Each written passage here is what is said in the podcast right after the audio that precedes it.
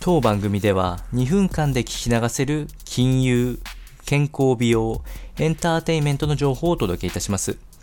コンテンツ内容の活用方法や質問をしてみたい方は月額サブスクリプションモデルのオンラインミーティングをご用意してありますので概要欄よりご確認ください。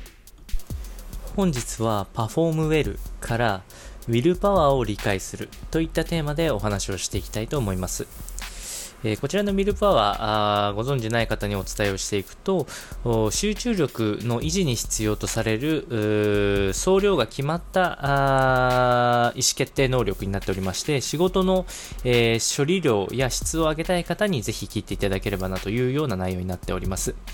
最初にお伝えした通り、この意思決定により消費される総量が決まった力になっておりますので、仕事、プライベート問わず、えー、選択する事象 A, A 案を取るのか B 案を取るのかといったような選択をするたびに消費される力となっておりますので、えー、意思決定回数が増えれば増えるほどウィルパワーを、えー、消費していって集中力が減少していくというようなメカニズムになっておりますので、えこのウィルパワーを最大限発揮するためには、え選択の機会を減らすこのことが最も重要になってきます。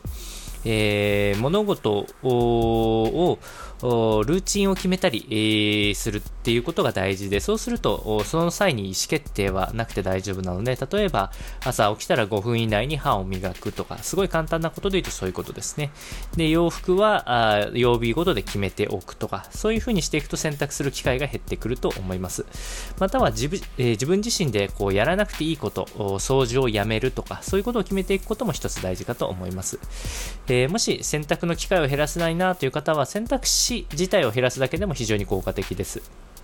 えー例えばあ、選択肢が5個あるような、えー、食べ物何を食べるかっていうものを、えー、和食、中華、洋食の3食のパターンにする、この中から選ぶだけでも非常に効果的ですので、えー、過度なマルチタスクとかも、え避けるようにするのがおすすめかなというふうに思います。